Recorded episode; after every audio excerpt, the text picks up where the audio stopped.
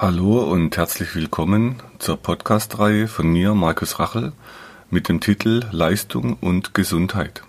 Zwei Begriffe, die sich scheinbar erst einmal widersprechen.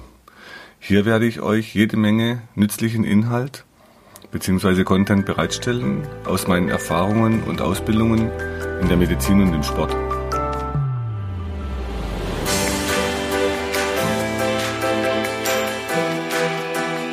In der heutigen Episode erzähle ich euch über meine eigene Therapie, die Myohydrotherapie im Wasser. Als ich Physiotherapeut war, entstanden so die ersten Ideen zu einer Therapie im Wasser. Damals war ich noch als Rettungsschwimmer sehr aktiv, auch bei Wettkämpfen.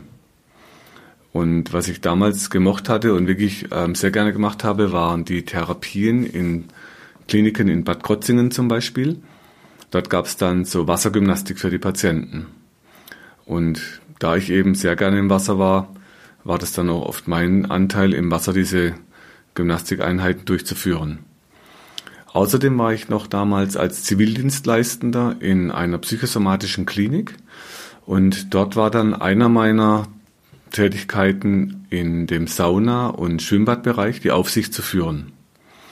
Und da ich als Rettungsschwimmer ähm, die geeigneten Voraussetzungen hatte für die Badaufsicht, ähm, verbrachte ich sehr viele Stunden in diesem Bad. Und dieses Bad war so konzipiert, es war ein, ein relativ gutes Becken zum Schwimmen, aber halt nicht so überdimensioniert. Und es war schön warm. Und da ich dann immer wieder auch Patienten beobachtet habe, wie die geschwommen sind, war das auch wieder so ein Teil, wo ich überlegt habe, ob man vielleicht dann im Wasser andere Sachen machen kann. Mit den Therapien als Physiotherapeut, da kamen dann schon diese Anteile als Rettungsschwimmer und die Aufsicht und die Wassergymnastik dann zusammen. Und beim nächsten Schritt, bei den Ärzten, bei denen ich gelernt hatte, da wurden die Muskeln behandelt und zwar an Land. Und wenn man jetzt immer nur an Land behandelt und trotzdem aber auch immer schwimmen geht, da war dann der nächste Schritt so, dass in mir so ein Gefühl entstand, man könnte ja auch mal im Wasser behandeln. Und als ich dann Heilpraktiker war, dann war ich immer wieder auch bei Coachings in dieser Zeit, um zu schauen, wo soll mein beruflicher Weg hingehen, was kann ich für mich privat weiterentwickeln. Und als Therapeut ist man ja immer wieder auf Fortbildungen, man versucht neue Therapien zu finden, die zu mir als Therapeut passen und auch dem Patienten wieder weiterhelfen können. Und als ich dann in dem Coaching war in Backnang, da hat mich dann meine Coach gefragt, ob ich schon mal überlegt hätte, im Wasser zu behandeln, weil ich ihr so erzählt hatte, dass ich viel zu viel arbeite. Und da war ich halt oft in so Praxisräumen, die waren warm, geheizt. Im Sommer war es da sehr warm drin. Man war immer an der Bank. Zum Teil waren die, die Behandlungsräume sehr niedrig. Und ab und zu kam ich zum Schwimmen, aber viel zu selten. Und dann ähm, nach der Frage, ob ich schon überlegt hatte, im Wasser zu behandeln, war für mich klar, natürlich, das ist ja der nächste Schritt, dass man eben die Therapie dann ins Wasser bringt. Und das war so um 2003, wo das Coaching war. Ähm, als ich dann anfing, mich umzuschauen und auch mit Patienten, fängt man dann an, darüber zu sprechen. Also ein Teil natürlich immer, dass man schaut, was Patienten brauchen, was sie möchten. Aber mit manchen kommt man sich dann über die Jahre schon auch ein bisschen persönlich näher, dass man halt auch aus dem Privaten mehr erzählt. Und da gab es dann einen Menschen, mit dem fing ich dann an, so Ideen zu entwickeln. Er hat auf La Gomera gelebt und in Deutschland, in meiner alten Heimat im Schwarzwald. Und der liebe Gerd hat damals so die Idee gehabt, ich könnte ja nach La Gomera kommen. Naja, und dann erzähle ich euch gleich noch ein Stück weiter, wie diese ganzen Auslandserfahrungen weiterführend die Therapie mitgeprägt haben. Was ich dann in diesen Jahren auch immer versucht habe, mit verschiedenen Pools, verschiedene Temperaturen, verschiedene Größen von Pools, die hatten verschiedene Tiefen, verschiedene Formen. Manche hatten Leitern als Einstieg, andere Treppen. Also ich habe dann viel versucht, viel ausprobiert mit Privatumfeld, mit Freunden, mit Familie und habe versucht, genau die Punkte, die wir an Land ähm, bei den Ärzten als Therapie erlernt hatten, die Muskeln zu lösen, habe ich dann versucht, über diese Akupressurpunkte, Akupunkturpunkte, die Triggerpunkte, die My im Wasser zu tasten und zu schauen, ob die Muskeln auch im Wasser lösen. Und dieses Druck- und Zugspiel im Wasser, das hat einen Vorteil, weil er wiegt nur ein Siebtel im Wasser. Das heißt, man kann euch dann fast schwerelos im Wasser hin und her bewegen und die Gelenke ohne Gewicht bewegen lassen. Äh, man hat dann praktisch diese Ausschläge am Gelenk, das nennt man in der Physiotherapie hubfrei. Also ohne Druck auf dem Gelenk kann man ein Gelenk bewegen. Und was dann ein Nachteil ist im Wasser, wenn zum Beispiel jemand Schwindel hat, den kann man dort halt nicht behandeln. Manchmal durch diese Schaukelbewegung wird eben auch sowas ausgelöst. Manche müssen dann auf Toilette, weil sie sich entspannen. Also es gibt ab und zu eine, eine Pause im Wasser. Der Vorteil, man kann auch Pausen machen, aber es unterbricht halt doch auch die Behandlung. Oder man kann dann, wenn man im Wasser eben nicht weitermachen kann, auch auf die Liege oder einen Liegestuhl meistens wechseln, der irgendwo rumsteht oder am Beckenrand behandeln. Manchmal konnten wir dann auch an der Treppe sitzend die Behandlung fortführen und zu Ende bringen. Und so mit den Jahren haben sich dann verschiedene Sachen rauskristallisiert, und zwar in verschiedenen Hotelpools. Ich habe euch ein paar schöne Bilder in die Transkription reingestellt. Könnt euch mal ein bisschen umschauen. Also was für Pools überall und was für Bedingungen überall vorherrschten. Und es waren dann nicht immer Pools, in denen ich versucht hatte, sondern eben auch im Meer. Und zwar gab es zum Beispiel mal in der Türkei ein Projekt, da waren dann ein Hotelbesitzer hat uns dann seinen Pool zur Verfügung gestellt, weil das war der einzige schön geheizte in der Gegend. Das war so ein kleines Naturschutzgebiet. Das war in Chirali. Und da sind wir dann auch zum Meeresschildkröten gab es da einige, mit denen konnte man schwimmen. Und bei den Bootsausflügen sind uns auch Delfine begegnet.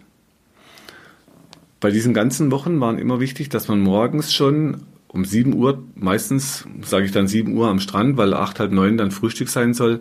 Also meistens fingen wir dann um 7 Uhr an mit diesen Kraft in Dehnung, als Dehnkraft-to-go-Übungen, dass wir die regelmäßig jeden Morgen durchgeführt haben und dann zum Frühstück eben keine Kohlenhydrate. Ah, davor, wenn es ging, noch irgendwie Lauf- oder Schwimmeinheiten für die, wo Lust hatten. War aber nie Pflicht, es war immer freiwillig.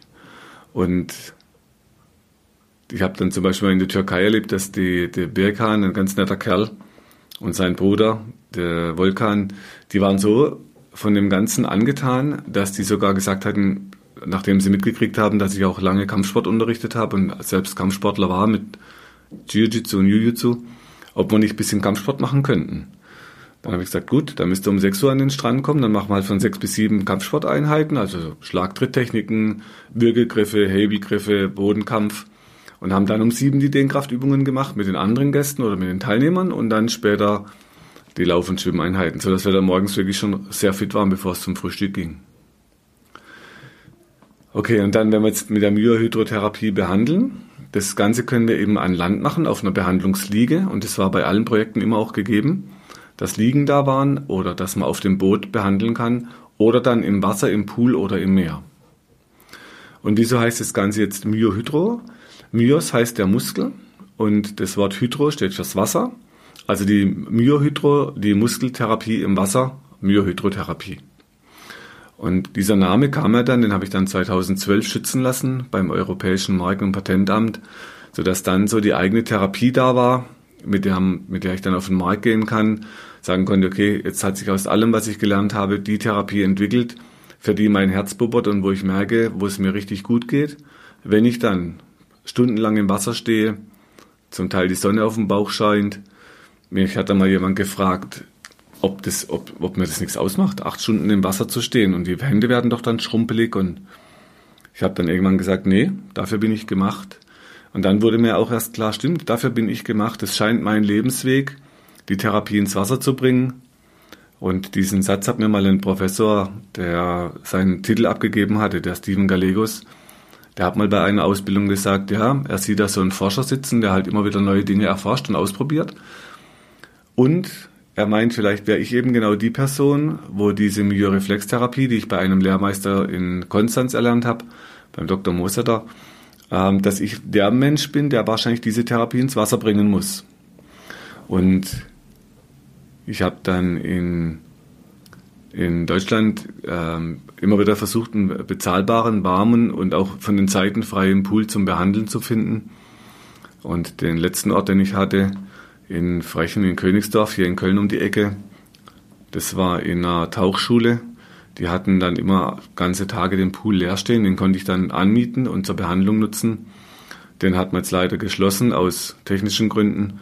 Und ich suche jetzt wieder aktuell einen Pool für die Praxen in Köln und Haslach, um wieder Wasser im Pool in Deutschland behandeln zu können. Okay, und falls ihr was wisst, falls ihr irgendwo wisst, jemand, der einen Pool zur Verfügung hat oder irgendwo, wo Behandlungszeiten frei wären in einem Swimmingpool, möglichst so ein bisschen abgeschirmt, das nicht praktisch im offenen Schwimmbetrieb, dann würde ich mich sehr freuen, wenn ihr mir Bescheid geben könnt, in Köln in der Praxis anruft oder eine Mail schickt. Die Adressen sind auf der Website, wäre ich euch sehr dankbar. Okay, wie fing das Ganze an, dass ich diese Zentren besucht habe? 2004, da hatte ich versucht, auf La Gomera mit einem ganz lieben, eben mit dem Gerd, den ich vorhin schon erwähnt habe, äh, er hat dann gemeint, Mensch, komm doch nach La Gomera, das ist so schön dort, die Sonne scheint immer, immer schön warm. Und wir hatten uns dann so unterhalten, wie man das gestalten könnte, die Therapie im Wasser. Und dann hat er gesagt, es gibt ein super gutes Hotel, das Hotel Tessina, das hat warme Behandlungspools. Und äh, wenn er rüberguckt von seiner Wohnung nach äh, Teneriffa, dann sieht er Delfine schwimmen. Und man kann dort Delfin-Watching machen.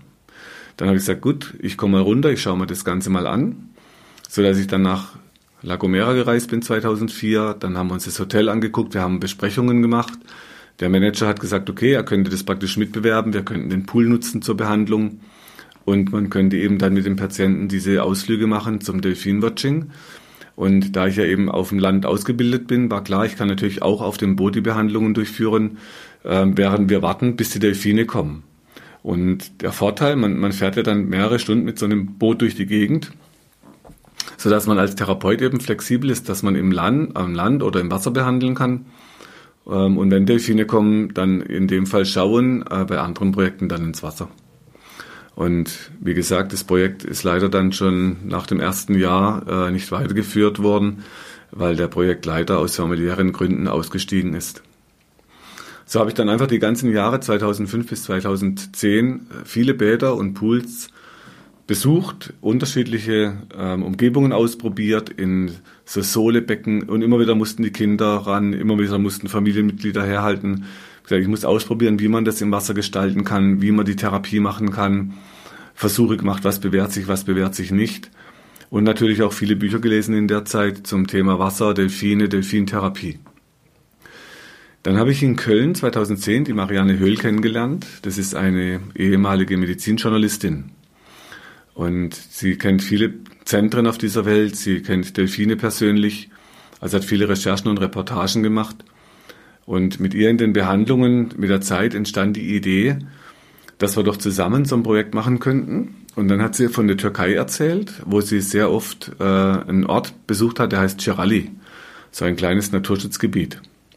Und in Cerali, da bin ich dann das erste Mal hingeflogen. Da habe ich mir dann 2012 die Umgebung angeguckt. Dann haben wir überlegt, wie man dort so ein Zentrum aufbauen könnte.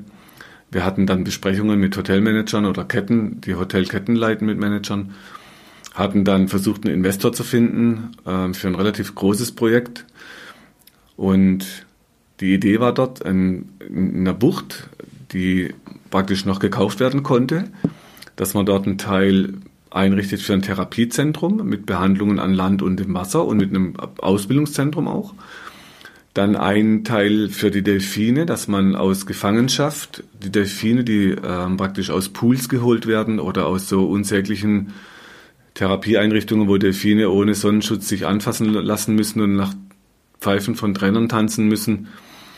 Also eingesperrte Delfine, zum Teil sind es Wildfänge. Ähm, so war dann eine Idee, dass wir dort einen Bereich schaffen, wo man Delfine aus solchen Zentren praktisch dort wieder aufpäppeln kann.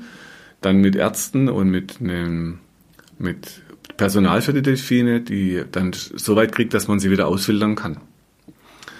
Und ein Teil wäre dann so gewesen mit dem Investor zusammen, der hätte er so Altersruhesitze angeboten für seinen Return of Investment, dass sich das auch für ihn bezahlt macht.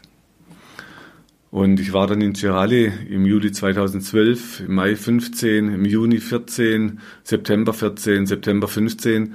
Also ich war mehrfach vor Ort dann, äh, war wochenweise dort. Wir haben dann Patienten mit dahin genommen. Das war ein, ein schöner kleiner, so, das waren so sechs Bungalows, wo man mieten konnte. Da gab es jemand, die hat dann Yoga angeboten. In dem Ort gab es den Birkan, der hat Massagen angeboten. Ähm, der hat super gut massiert. Dann habe ich die Behandlungen auf der Liege durchgeführt und wir haben dort in dem warmen Pool von einem kleinen Hotel behandeln können. Wir haben dort einen Behinderten mit ins Projekt reingenommen und so dass man langsam in so einen Ort auch reinwächst. Also war eine, eine wunderschöne Zeit. Da fing es dann sogar an, dass irgendwann auch die Hunde von den Restaurantbesitzern äh, gebracht wurden und kannst mal gucken, der, der hinkt und also war wirklich eine schöne Zeit, wenn man in so einen Ort reinwächst. Allerdings das Dilemma war dann, irgendwann kam bei mir so ein Gefühl, ähm, ich habe dann die politische Lage auch verfolgt, gedacht, nee, das fühlt sich an, wie wenn das dort noch so eskaliert, habe das dann ähm, auch abgesagt für 2016 und dann kam der Putsch in die Türkei, so dass für mich dann klar war, nee, da möchte ich erstmal nicht mehr hin und habe mir dann einfach neue um Bedingungen gesucht, wie ich es dann weiterführen kann. Ich hatte in Köln immer Pools, äh, in denen ich behandelt habe. Einmal in der Physiotherapiepraxis, da habe ich dann Freitagnachmittags bis oft 10, 11 Uhr abends behandelt. Der Pool war schön warm, das war von der Physiotherapiepraxis, der hat mir den Pool zur Verfügung gestellt Freitagabends und er hat den hochgeheizt auf 35 Grad, weil dort in dem Pool auch, da äh, wurden Wassershiatsu angeboten, so dass wir zum Teil auch mit zwei Behandlern in so einem Pool waren. Also auf der einen Seite wurde Wasserschiatze, auf der anderen Seite Myohydrotherapie dann behandelt. Dann, nachdem der Pool geschlossen wurde, und damals hat man witzigerweise vergessen, mich zu informieren, dass der geschlossen wird. Ich habe das dann zufällig erfahren über eine andere Trainerin und habe dann einen neuen Pool gesucht und wurde dann von einer, von einer Tauchschule in Frechen-Königsdorf von Ralf und Mary, ähm, die haben mir dann einen Pool zur Verfügung gestellt, tagsüber so dass ich immer montags dann jahrelang in einem schönen Pool mit Neoprenanzügen, die vor Ort waren in allen Größen, die wir benutzen durften, konnte ich dann also wieder die Behandlungen im Pool in Köln anbieten. Und so entstand mit den Jahren die Idee, dass man sagt, okay, in Köln ist praktisch die Holzklasse, äh, könnt ihr die Behandlung haben auf der Behandlungsbank in der Dürener Straße oder im Pool in Königsdorf.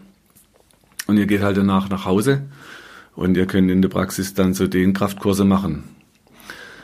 Die, der nächste Schritt wäre dann die Mittelklasse. Da war eben die erste Idee Türkei und ich erzähle gleich noch was über Ägypten. So Europa oder Europa nah. Und ich habe auch versucht, auf Mallorca was zu finden. Also immer versucht so auch in Europa was zu finden, wo es warm ist, wo warme Pools sind, wo Delfine sind, wo man eben auch die Mischung machen kann aus Behandlungen Land und Wasser. Und die Goldcard, denn der weltweite Schritt war dann ab 2012, habe ich eine super schöne äh, Gegend gefunden auf den Bahamas, eine kleine Insel, die heißt Bimini. Und dort gibt es eine Gruppe, die heißt Wild Quest. Und die Amlas und der Atmo, die leiten das dort. Das heißt, ich war dann im Juni 2012, im Juni 15, im Juni 16, im September 16 und im September 2017 dort habe dort sehr viel lernen dürfen, wie man mit freien Delfinen um, wie man denen begegnet, wie man mit ihnen umgeht, wie man ins Meer geht, wenn man mit Delfinen schwimmt, auf was man alles achtet, ähm, was man eben am besten nicht tut, hin bis zur Sonnencreme, die ich benutze, wenn es Korallen im Meer gibt. Der Atmo, der hat so Unterwasserfilme und ähm, Fotos gemacht und er gilt als einer der besten Delfinfotografen weltweit. Und der saß minutenlang unter Wasser mit seiner Kamera und dann habe ich ihn irgendwann gefragt, was machst du da? Und dann hat er mir so ein Hand, Buch in die Hand gedrückt, denn es ging über Freediving, war auf Englisch von äh, einem Umberto Pellizzari auch. Hat gesagt, lies das und dann geh an den Strand und lauf 50 Meter mit Luft anhalten, damit man ein Gefühl dafür kriegt, wie sich Sauerstoffmangel in der Muskulatur anfühlt. Und so fing ich halt an, äh, naja, wenn man mir dann was sagt, ne, 50 Schritte am Strand und es war nicht schön, das heißt, ich habe dann alles Mögliche versucht, um diese Zahl 50 zu erreichen. Also kürzere Schritte machen, schnelleres Tempo laufen. Danach immer völlig außer Atem. Aber es, es waren halt die ersten Versuche, so unter Wasser länger bleiben zu können, um mit diesen Delfinen zu schwimmen. Und auf den Bahamas ist ähm, auch immer wunderschön warmes Wetter. Der Katamaran fährt jeden Tag mit der Flut ab 12 raus aufs offene Meer. Dort gibt es auch Therapeuten, die bieten dann Massagen an oder die machen ähm, Yoga gibt's dort vor Ort. Und ich habe dann mit denen ausgemacht, ich durfte ähm, auch an Land die äh, Behandlungen durchführen, auf dem Boot, während wir dann draußen rumfuhren auf dem offenen Meer und die Delfine gesucht haben. Und ich konnte praktisch auf der Gegenseite von der Unterkunft, die Insel ist nur 50 Meter breit, im offenen Meer behandeln. Und das Meer war dort oft sehr ruhig, so dass man da bei 30 Grad warmem Meerwasser behandeln konnten. Also wunderschöne Gegend. Und was dort das Schöne ist, wenn man dort mit den Delfinen schwimmt, man kann unter Wasser abtauchen. Das Meer ist dort ungefähr 10 Meter tief. Und man kann dann da von unten, ihr seht immer, was von unten kommt, das ist nur 10 Meter tief und das ist klares Wasser, sodass eben nichts von unten hochkommt, was einen überrascht. Ähm, und wenn dann die Delfine kommen und man kann dann runtertauchen, und für mich ist jetzt so, wenn ich da unten liege, 10 Meter tief auf dem Rücken, diese Wassersäule über mir sehe und dann die Delfine, das hat schon so was von Meditation. Und es gibt manchmal so, wenn, wenn ihr unter Wasser seid da kommt so ein State, das hat was mit ganz bewusstem Atmen zu tun. Das heißt, man hält die Luft an, taucht runter, will wieder hochtauchen, weil gerade keine Delfine da sind und plötzlich sind die vor einem. Da taucht er nicht plötzlich auf und holt Luft, sondern mal, dann habe ich mich oft umgedreht, bin wieder runter und man kann, wenn ihr Apnoe-Tauchen trainiert oder auch die Apnoe-Tauchlehrer, man kann dann die Luft sehr lange anhalten, wenn man weiß, wie der Körper reagiert und dass man dann, wenn der Körper äh, krampft und anspannt, muss ich eben entspannen. Und so kann man dann viel länger unter Wasser bleiben mit diesen Delfinen. Das ist dann wie Tanzen unter Wasser und die kommen auch sehr nah. Man darf sie halt dort nicht anfassen. Das ist also eine Grundbedingung. Weil die fassen uns auch nicht an, also wir fassen die auch nicht an. Und wenn man dann mit denen so schwimmt und denen in die Augen guckt, manchmal sind kleine Babys dabei, da geht mir persönlich das Herz auf. Aber irgendwann kommt so ein Punkt, wo man sagt, oh, okay, jetzt muss ich aber auch Luft holen. Das heißt, man muss dann bewusst ans Luftholen denken. Und dieser bewusste Moment, da ist man wirklich, was man so im Hier und Jetzt nennt, da ist man nur im Hier und Jetzt präsent. Und so müssen auch Delfine, die sind genauso, die müssen ständig eine Hirnhälfte wach haben und die müssen ans Atmen denken. Und wenn ihr euch mit Delfinen und Delfintherapie beschäftigt, man hat früher viele Delfine getötet, weil man gedacht hat, man betäubt die, um sie zu erforschen, aber dann sind die ertrunken. Die brauchen immer eine Hirnhälfte wach, damit die ans Atmen denken. So, und es waren dann wunderschöne Wochen auf diesen Bahamas bei den Delfinen und da habe ich viele zugelernt über den Umgang mit Delfinen. Auch heute versuchen wir ab und zu mal noch hinzukommen.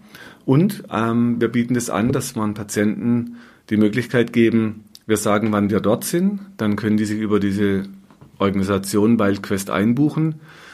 Und ich kann dann, wenn ich vor Ort bin, Behandlungen im Meer anbieten und auf dem Boot, ähm, Apnoe-Tauchkurs so dass Patienten Entspannung lernen und in einer wunderschönen Umgebung und eben auch mal mit freien Delfinen schwimmen können, aber ohne anfassen.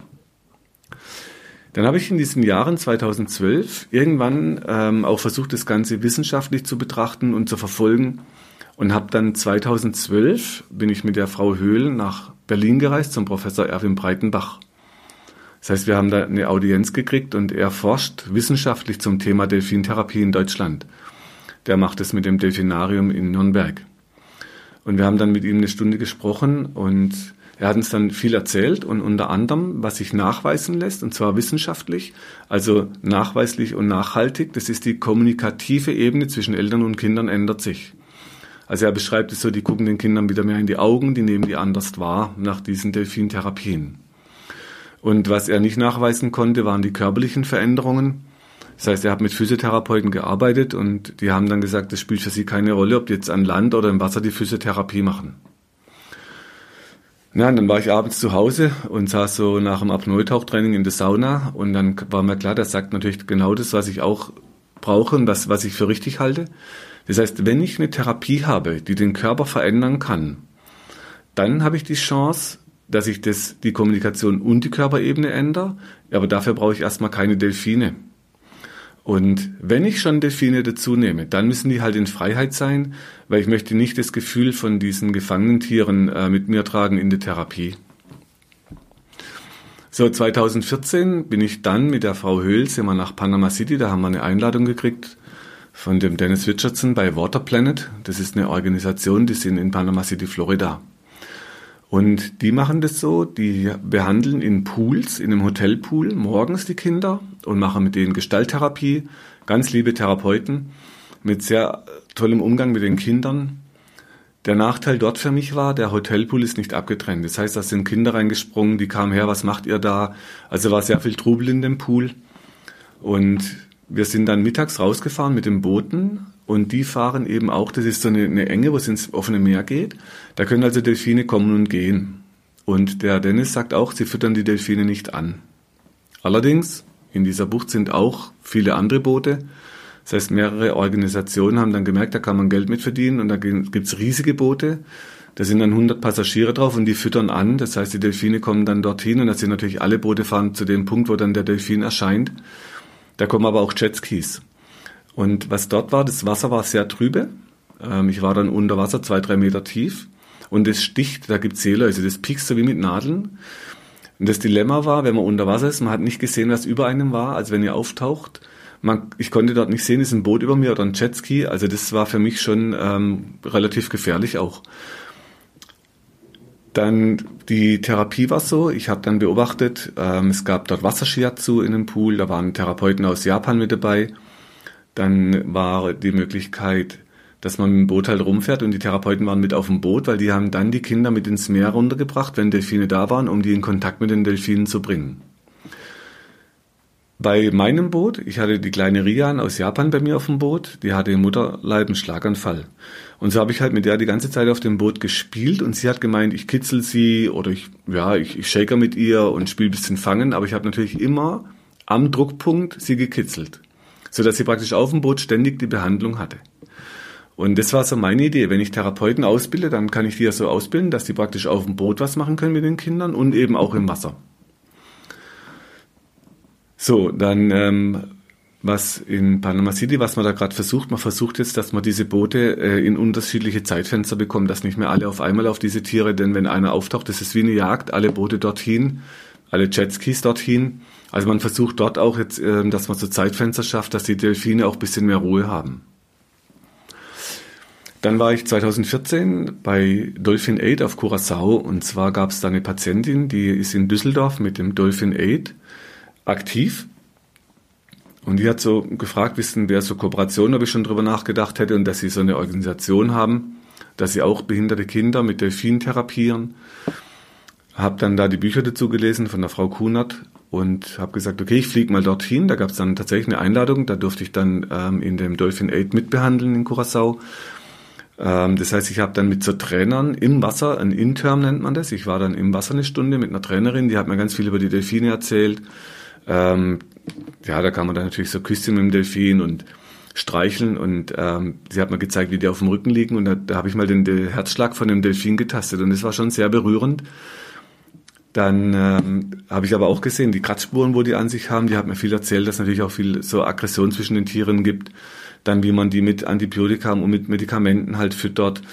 Ähm, also es ist schon, schon sehr vielschichtig. Und was dort natürlich klar war, die Logistik, die die dort haben für schwerstbehinderte Kinder, das können wir bei unseren Projekten zum Beispiel in den Bahamas oder äh, jetzt in Ägypten, das können wir dort schwer realisieren.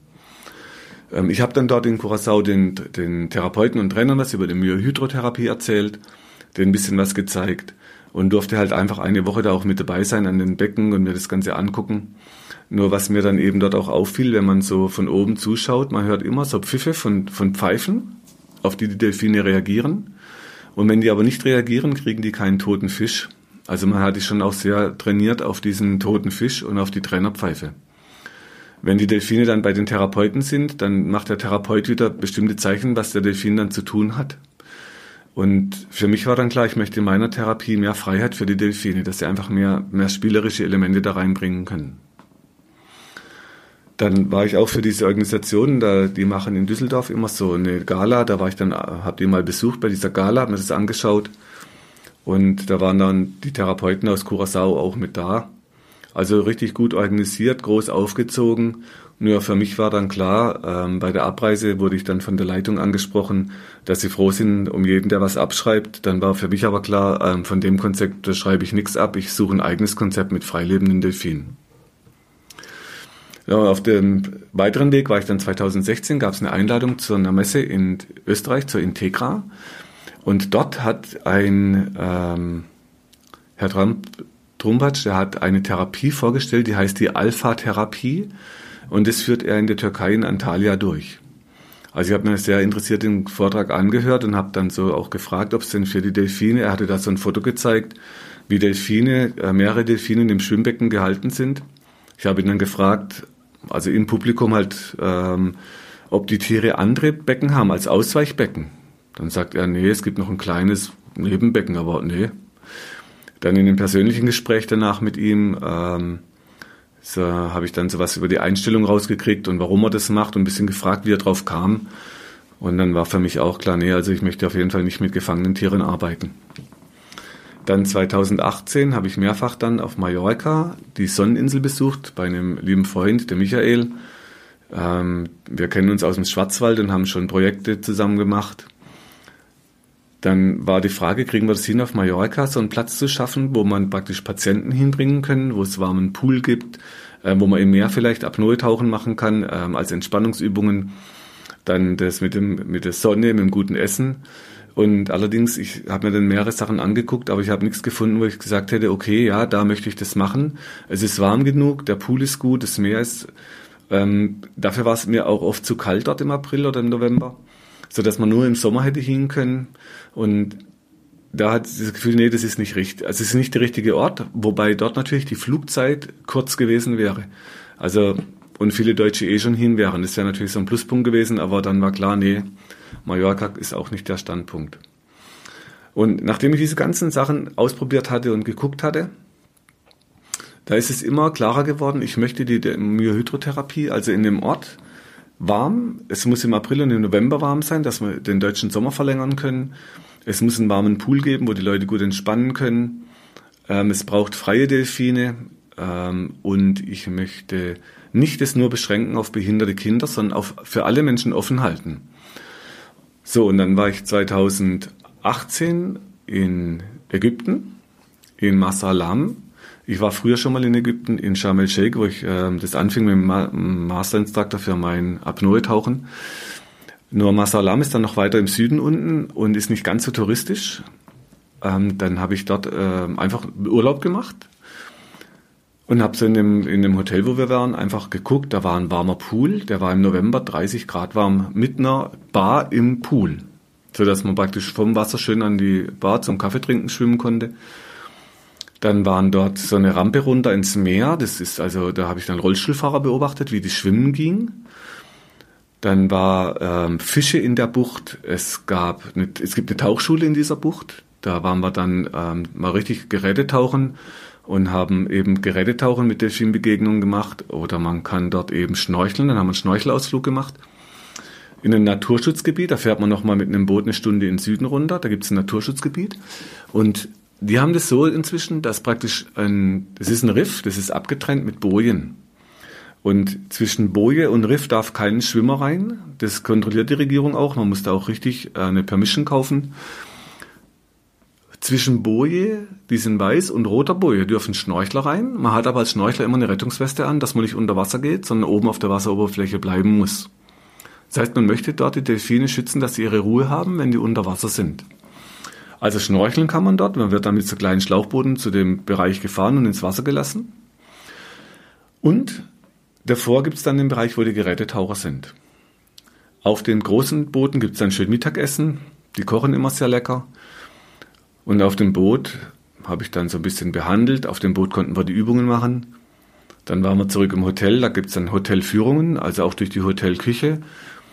Da war alles wunderbar und auch hygienisch, ähm, so dass ich dort auch keine Bedenken hatte wegen Infektionskrankheiten.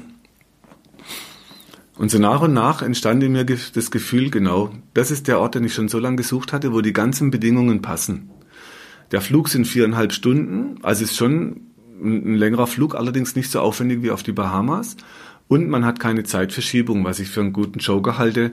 Gerade jetzt, wenn man dann bei den Reisen zurückkommt, dass man nicht dann am nächsten Tag oder am übernächsten, wenn es wieder zur Arbeit oder womöglich für Kinder in die Schule geht, dass man da tagelang in den Zeilen hängt. Dann hatten wir Besprechungen dort mit den Hotelmanagern, mit den Spa-Managern, mit der Tauchschule.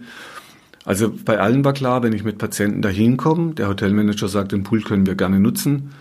Das Spa hat uns zugesagt, wir können die Behandlungsliegen nutzen am Strand, wenn ich die brauchen kann.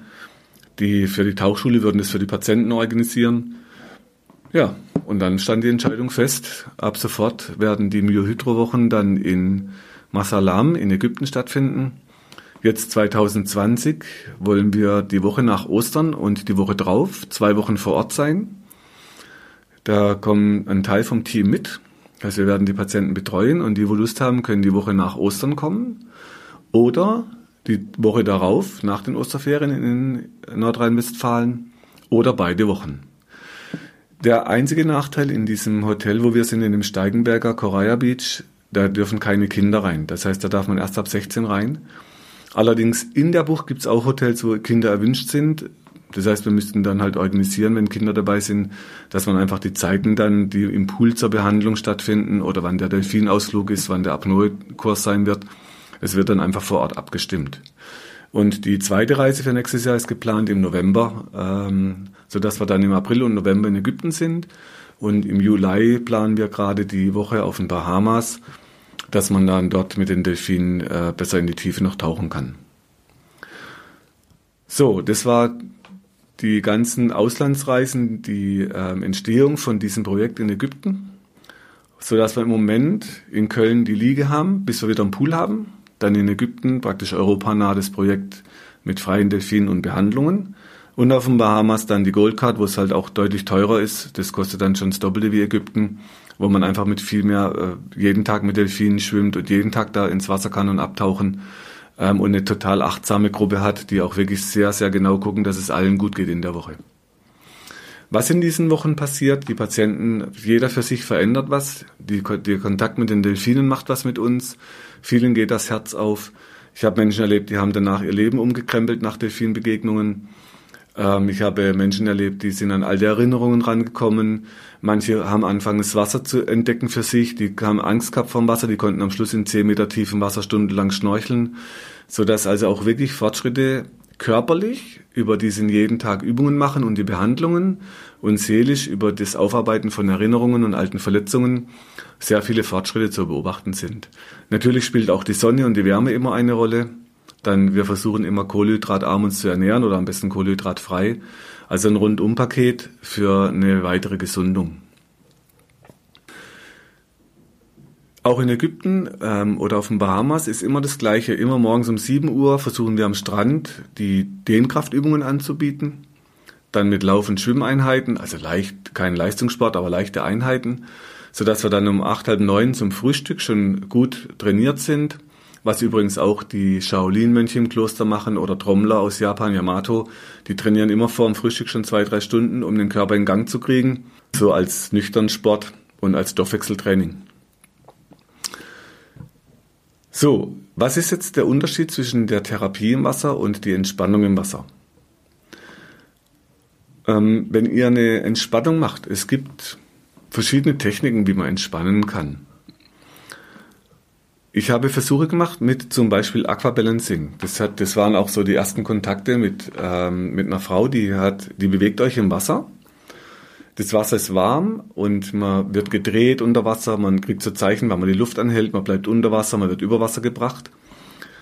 Da gab es dann so einen Moment, da lag ich an der Therapeutin, habe ihren Herzschlag gehört und meinen eigenen Herzschlag gespürt.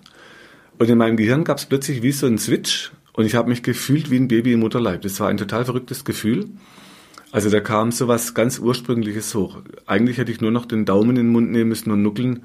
Also ich habe mich gefühlt wie ein Baby. Und diese Entspannung, die war wirklich richtig tiefgehend. Allerdings, ein paar Tage später waren die Muskeln genauso verspannt wie vorher. Also die Veränderung kam so nicht in der Muskulatur. Dann ähm, Erfahrungen mit dem Watsu, also Wassershiatsu, habe ich dann gemacht in äh, Panama City in Florida mit einem Therapeuten. Dann gibt es zum Beispiel Wassertanzen zur Entspannung. Man kann einfach, manche machen Floating, um zu entspannen im Wasser. Das war jetzt für mich, da lag dann der Kopf so abgeknickt. Also mir tat es nicht so gut. Ich hätte eher was unterm Nacken gebraucht beim Floating. Also man kann sehr viele Entspannungstechniken im Wasser machen. Oder beim Apnoe-Tauchen, wenn ihr euch ins Wasser legt und Entspannungstechniken lernt. Also schon sehr tief entspannend. Allerdings Veränderungen bei verkümmerten, verkürzten, strukturell veränderten Muskeln die kriegt man so eben nicht verändert. Bei der Therapie im Wasser, wenn wir die Punkte behandeln und die Spannung per Fingerdruck lösen, dann spüre ich genau, wann der Muskel loslässt und seine hohe Ruhespannung nachlässt. Und dann in der Kombination mit diesen Dehnkraftübungen, dann kann sich das wirklich auch verändern und das ist dann der therapeutische Ansatz, ähm, dass die Veränderung über, die, über das Lösen der Muskelspannung kommt. Ja, die Beschreibung der Behandlungspunkte das heißt, wir behandeln die Schmerzpunkte und die Patienten spüren die Punkte sehr unterschiedlich. Wir fassen die Patienten zum Teil durch Neoprenanzüge an. Also in Frechen hatten die 5 mm, die waren 5 mm dick. Wir haben aber auch dünne, die sind 2 bis 3 mm dick. Oder in zum Beispiel Ägypten haben die Leute einfach ein T-Shirt an oder eine Sporthose, dass sie was anhaben im Wasser. Das heißt, es sind unterschiedlich dicke Materialien und da fühlen sich die Punkte nochmal ein bisschen anders an. Das Spannende ist, wenn ihr einen Neoprenanzug anhabt und man bewegt euch dort im Wasser, das fühlt sich an, wie wenn ihr eine Faszie außen am Körper hättet. Und der Körper bewegt sich so insgesamt mit diesem Neoprenanzug wie so eine Gesamtkörperfaszie. Dann, wenn man die Punkte im Wasser drückt, dann merkt man schon auch, wie der loslässt, aber nicht ganz so deutlich wie an Land. Und die Patienten beschreiben das auch so, dass man es nicht ganz so deutlich spürt, wenn er loslässt. Aber was eben auch gesagt wird, wenn wir die Muskelansätze behandeln, die Muskelverläufe sind genau gleich wie an Land, die Akupunkturbahnen und Muskelketten sind genau gleich wie an Land. Entschuldigung. Ähm, wenn wir das behandeln, es tut eben im Wasser nicht so weh wie an Land.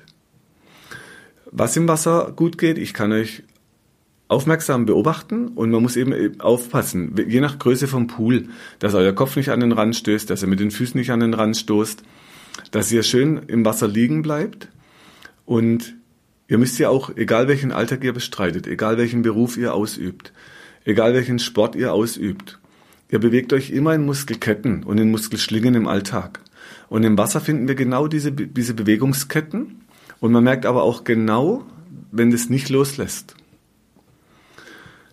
Wenn ihr im Wasser bewegt werdet, ihr spürt den Druck, der auf euch wirkt, und ihr spürt, dass der Druck euch in eine Richtung bewegt, die Extremitäten aber in eine andere Richtung wegschwimmen an und ihr habt den Wasserwiderstand. Also wir be bewegen euch an diesen Druckpunkten durchs Wasser. Ich habe viele Patienten, die erlebe ich, die schlafen ein dabei, weil das immer so ein bisschen sanft hin und her geht und vor und zurück und schuckelt so ein bisschen. Und immer wieder fangen die Patienten an zu schnarchen. Interessant ist auch manchmal, wenn mir jemand sagt, ja, er kann sehr gut entspannen, liegt dann im Wasser. Wenn ich dann an seinen Füßen nach vorne oder nach hinten ziehe oder schiebe, dann müssten eigentlich durch die Trägheit und durch den Wasserwiderstand die Arme hoch und runter gehen. Und dann liegen manche aber wie so eine Puppe mit steifen Armen und es bewegt sich gar nichts. Das heißt, dann ist die Idee, dass man sich entspannt, aber das Wasser spiegelt was anderes, eben, dass die Leute sich nicht entspannen. Also das Wasser spiegelt oft auch nochmal was, wo ihr vielleicht was anderes denkt, wie das, was euer Körper tut. Und das kann man dann gut im Wasser zusammen besprechen, weil das Wasser zeigt es schön. Wenn wir auf der Bank behandeln, beschreiben die Patienten diese Schmerzen oft, das brennt äh, wie Feuer, das lähmt, das tut richtig weh, je nach natürlich je nach Druckstärke. Und im Gespräch kann ich natürlich mit Patienten immer so ein bisschen abgleichen. Darf ich stärker, soll ich weniger? Also wer braucht da wie viel? Und im Wasser brauche ich diese Nachfrage viel seltener, weil durch diesen Druckpunkt, es wird breitflächig und man, man taucht so in so einer Bewegung in den Körper ein. Und durch die, durch die Bewegung vom Körper im Wasser auf und ab ist es eher so eine Bewegung am Punkt mit dem Wasser. Und das sagen die Patienten auch durch die Bank, es tut eben nicht so weh wie an Land. Und das war einer meiner Antriebe damals, was zu suchen, was nicht so weh tut, ähm, was, was die Spannung trotzdem löst und was die Menschen auch entspannt. Okay, jetzt welche Krankheitsbilder können wir denn im Wasser behandeln? Zum Beispiel, was natürlich prädestiniert für Rückenschmerz zum Beispiel. Man sieht dann schön, wenn man euch seitlich bewegt, wo die Wirbelsäule nicht bewegt, wo die stockt, also wo sie sich wie so ein, wie so ein Brett bewegt oder wie ein Stock, wo keine fließende Bewegung kommt. Man kann in der Auf- und Abbewegung merken, wo der Bauchmuskel, der Hüftbeuger sehr viel Spannung hat man kann bei Rückenschmerzpatienten als Nachteil den Gesäßmuskel nicht ganz so gut behandeln wie an Land. Man braucht einen anderen Hebel. Und das ist jetzt halt für den Therapeuten ein bisschen anstrengender, aber es ist machbar. Dann haben wir viele mit Bandscheibenvorfällen im Wasser, mit Arthrosen, weil die Gelenke, die an Land unter Druck sich schwer bewegen lassen und wehtun, die können im Wasser, im warmen Wasser mit leichter Bewegung, das nennt man dann hubfrei, können die sich im Wasser ganz leicht mitbewegen und lösen. Dann haben wir Patienten mit äh, posttraumatischer Belastungsstörung nach Trauma, die können im Wasser oft sehr gut entspannen. Ich hatte zum Beispiel eine Patientin, die übt auch Eisbaden, die ist bei einem Traumatherapeuten. Und ähm, er hat sie dann zu uns geschickt und ich wollte ihr dann einen Neoprenanzug anbieten, weil das Wasser in dem Pool in Frechen hatte so 26 Grad. Und es ist dann zum Liegen, wenn er eine Stunde im Wasser liegt, ist es dann zu kalt, da kühlt man viel zu schnell aus. Und sie war die einzige Patientin, die keinen Neoprenanzug anhatte. Also man, man, kann alles Mögliche üben als Patient. Ich persönlich würde dann lieber probieren, wie heiß ich duschen kann oder wie heiß ich baden kann. Andere versuchen halt, wie kalt sie äh, mit Eis baden können. Und da gibt's inzwischen auch äh, tolle Bücher, wie man das trainieren kann, dass man halt immer kältere Umgebung verträgt und dort entspannt. Dann haben wir viele Patienten mit funktionellen Beschwerden. Zum Beispiel ein Bluthochdruck unklare Genese, das nennt man einen essentiellen Bluthochdruck, man findet nicht, wo es herkommt. Oder man hat funktionelle Magenbeschwerden, wo es auch keine Ursache gibt für den Magenschmerz. Wir haben viele Kopfschmerzpatienten äh, mit Ohrgeräusch, mit Tinnitus, mit Ellenbogenschmerzen innen oder außen, also Tennisarm, Golferarm. Wir haben Burnout-Patienten im Wasser, wir haben Stress, sehr gestresste Menschen. Aber auch zum Beispiel eine, eine Veränderung am, am Großzeh, der Hallux valgus, der dann oft sehr weh tut. Wir haben Kinder im Wasser, ähm, die dann so als hyperaktiv gelten und die fühlen sich dann oft im Neoprenanzug wohl. Das ist auch spannend, da kriegen die mehr Druck, die kriegen Gefühl für sich. Wir haben Kinder mit so Haltungsstörungen ähm, oder einfach auch Kinder, die halt entspannen lernen sollen. Es gibt aber auch Krankheitsbilder, die im Wasser nicht so gut behandeln, äh, zu behandeln sind wie an Land. Und eines ist zum Beispiel die Schwindelattacken. Die, wir haben sehr viele Patienten mit Schwindel. Wir haben HNO-Ärzte, die schicken uns die Patienten, wenn die nichts finden, ähm, dass man sagt, da ist nichts, was am, am Nerv drückt, ein sogenanntes Akustikusneuronom oder ähm, dass eine Schlagader zu wäre oder ein immens hoher Blutdruck. Also das, das Schwindel kann man an Land gut behandeln, aber im Wasser durch dieses Schaukeln und hin und her bewegen, da habe ich schon Patienten gehabt, die vertragen das nicht. Also da war klar, das Schwindel geht im Wasser nicht. Was auch nicht geht, sind große offene Wunden, oder wenn jemand natürlich äh, traumatische Erfahrungen mit Wasser gemacht hat. Wobei da gibt es zwei Wege. Also ich selbst wurde als Kind mal fast ertränkt von jemand in einem Schwitzkasten. Da war dann so, das ging um einen Ball in einem Schwimmbad und der war doppelt so groß wie ich. Dann habe ich den halt versucht zurückzuwerfen. Ich war damals Kreismeister im Ballweitwurf. Da war ich acht oder neun Jahre alt und der kam dann plötzlich, weil der Ball halt über die drüber flog und hat mich in den Schwitzkasten genommen und unter Wasser gedrückt. Und so unter Wasser habe ich noch gedacht, na ja, ich habe damals eine gute Lunge, Lungengröße gehabt, in der Schule schon 6,5 Liter. Und es war damals schon spektakulär, diese Lungengröße. Auch durch, ich habe damals Querflöte trainiert, also man kann die Lunge trainieren auf, auf Volumen. Und war dann lang unter Wasser und dann irgendwann habe ich gemerkt, okay, das wird langsam enger, ich, ich kann immer Luft anhalten und dann fängt man an, sich zu wehren. Jetzt war der halt doppelt so groß wie ich, der war sicher 16, 17 damals. Und also Wehren hat nichts gebracht, Kampfsport trainiert war ich damals nicht. Tja, und irgendwann merkt man, okay, der lässt nicht los. Und dann ist er gut, dann sterbe ich jetzt und habe mich so ergeben. Und in dem Moment, wo ich dieser Todstellreflex kam, da hat er losgelassen. Dann hatte ich Erfahrungen in den Wildbach, wo ich bei Hochwasser mal fast abgesoffen wäre. Da hat mich dann ein Nachbarsjunge noch weiß Gott wo irgendwo rausgezogen. Also immer wieder schlechte Erfahrungen mit Wasser. Aber mein Weg war dann ins Wasser, also als Rettungsschwimmer, dann später als Taucher, als Apnoe-Tauchlehrer, wo man ja richtig lang Luft anhalten lernt. Das heißt, ich bin ins Wasser rein und ähm, andere, die meiden dann das Wasser. Und jemand, der das Wasser meidet, für den wäre nach einer Traumaerfahrung dann diese Therapie eben nicht geeignet. Und wir haben mal früher die Frage gehabt, was sind denn Kontraindikationen für die Myoreflextherapie? Da hat mein Lehrmeister dann gesagt, das sind unmotivierte Therapeuten. Und das heißt, für die Wasserbehandlung eine Kontraindikation wären in dem Fall dann die unmotivierten kranken Patienten oder eben die Therapeuten, die keine Lust haben. Manchmal kommt die Frage, welche Kosten entstehen bei der Behandlung. Und im Moment sind die Kosten die gleichen wie an Land. Ähm, die Behandlung dauert eine Stunde. Also in Frechen war es natürlich mit An- und Ausziehen vom Neopren. Da muss man halt ein paar Minuten dann abziehen, bis man im Wasser drin ist. Aber ansonsten war das eine Doppelbehandlung, also 60 Minuten. Und wenn wir in den Auslandsreisen sind, zum Beispiel in Ägypten, da waren dieses Mal waren wir zu siebt. Da konnte jemand nicht im Wasser. Das heißt, wir haben fünf Patienten im Wasser gehabt. Da gab es dann immer die Stundentermine. Wenn wir mit zehn Teilnehmern dort sind, wäre die Wassertherapie dann 30 Minuten. Ähm, die wären aber dort auch die 30 Minuten, weil man dort den Wechsel im Wasser machen kann, sodass dann jeder wirklich die 30 Minuten dran wäre. Es gibt auch eine Ausbildung, das heißt, ich hatte Therapeuten in Köln aus meinem Team, die habe ich dann geschult im Wasser, mit denen haben wir auch einen Apnoe-Tauchschein gemacht. Die haben im Wasser behandelt, das war dann in einem Klinikum in Leverkusen. Ähm, der Professor Bastian, der die dort leitet, der hat dann auch gesagt, der Pool wäre zur Verfügung. Dann habe ich mit der physikalischen Therapie Zeiten am Wochenende bekommen und die hatten einen wunderschönen Pool in drei Tiefenstufen. Also man konnte bis zur Brust stehen, dass man die Patienten praktisch über Wasser bewegen kann. Man konnte bis zum Hals rein, dass man dann mehr von unten äh, den Rücken behandeln konnte. Und es gab noch einen ganz tiefen Teil, wo man dann eher tiefer tauchen konnte fürs Apnoe. Und in dem Klinikum, da war auch ein, ein Lifter, das heißt, man konnte auch behinderte Menschen rein und raus aus dem Wasser. Dann ähm, ein Teil der Ausbildung, der praktische Teil, der für, für, findet dann in der Praxis statt in Köln.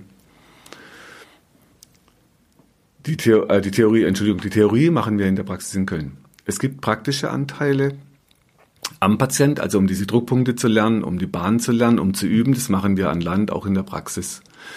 Wenn es ums Apnoe-Tauchen, um diese Anteile geht, dann kann man den ein zwei Stern in äh, Deutschland hier machen. Es gibt einen Pool im Montemar, der ist 10 Meter tief, das ist immer schön klares Wasser, immer schön warm. Dann kann man in Siegburg in einen 20 Meter tiefen Turm mit einem Tauchbecken. Also wir haben hier die Bedingungen, dass wir es ähm, im warmen Wasser machen können. Und wenn man es in den Myohydro-Wochen im Ausland machen möchte, da ist das Wasser halt 10 Meter tief ähm, in den Bahamas. Das heißt, da kann man den Einstern machen. Und in Ägypten haben wir auch tieferes Wasser, da kann man dann auch einen Zweistern machen. Allerdings auch in Ägypten gibt es die Möglichkeit, da ist eine Tauchschule, die haben jetzt auch einen Apnoe-Tauchlehrer, sodass man auch dort in Kooperation dann so einen Schein machen kann. Gut, dann es gibt auch viel Literatur zu diesem Thema. Es gibt viele Bücher zum Thema äh, Delfintherapie, Wasser, dann Delfintherapie, Beweis eines Wunders. Dann gibt's ein schönes Buch, das heißt Persönlichkeitsrechte für Tiere von dem Carsten Brensing.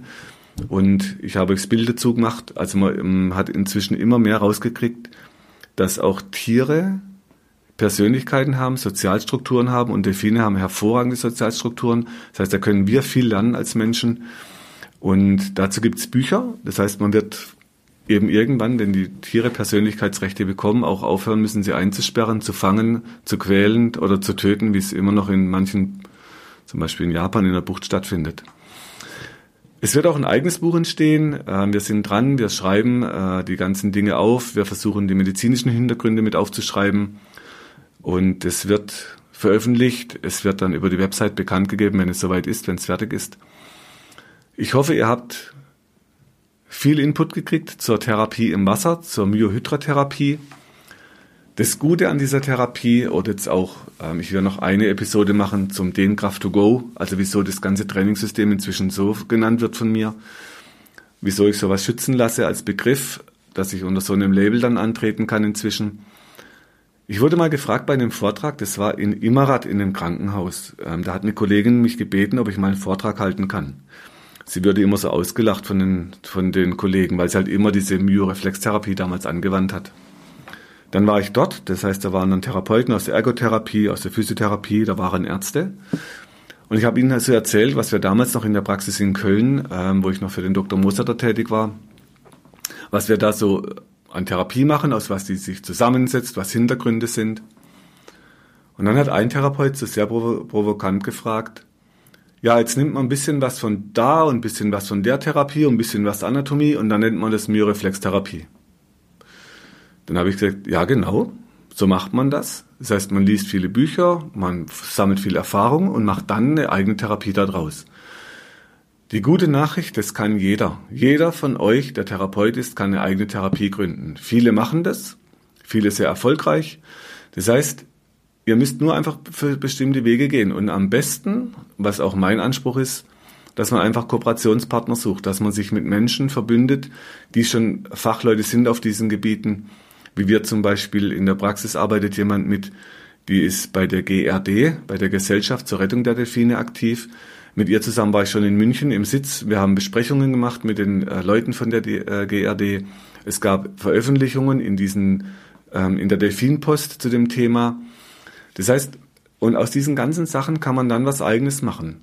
Wenn man dann anfängt ähm, zu forschen und sich mit auch mit Leuten zusammenzutun, die wissenschaftlich arbeiten, so dass man erforschen kann, was passiert denn da genau und wieso passiert das, dann das kann jeder. Es ist halt aufwendig und es braucht viel Zeit, aber wenn ihr irgendwas findet, wo euch euer Herz bubbert oder wie jetzt bei mir bei den Delfinen unter Wasser oder wenn ich dann in, im Pool stehen kann, Ihr müsst nur irgendwas finden, was euch begeistert und dort den Geist reinbringen. Das heißt, damit es geistreich wird, dann kann jeder von euch viele gute Dinge auf die Beine stellen.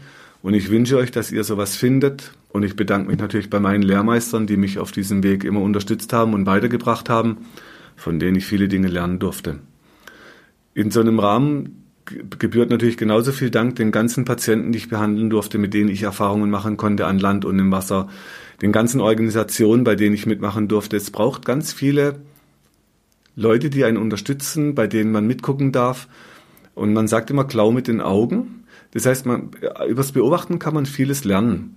Und es dann auf eine gute Basis zu stellen. Dann haben wir mit der Wissenschaft heute ein gutes Fundament.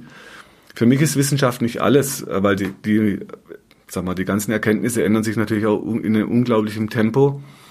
Aber es ist eine gute Grundlage, Dinge eben zu erforschen. In diesem Sinne wünsche ich euch viel Spaß beim Durchblättern von den Fotos, beim Anhören, beim Weiterempfehlen, beim Rezessionenschreiben. Sage euch Danke und dann bis zur nächsten Episode. Wenn du meinst, dass dir diese Infos helfen oder du weitere Infos suchst, schau auf meiner Website unter www.muskel-gesundheit.de rein. Für Übungen schaut auf YouTube und hinterlasst mir, wenn ihr wollt, eine Bewertung. Falls ihr Fragen habt, schickt sie über die Webadresse äh, und die Mailadresse, die ihr dort findet. Bis zum nächsten Podcast. Herzlichst, euer Markus Rachel.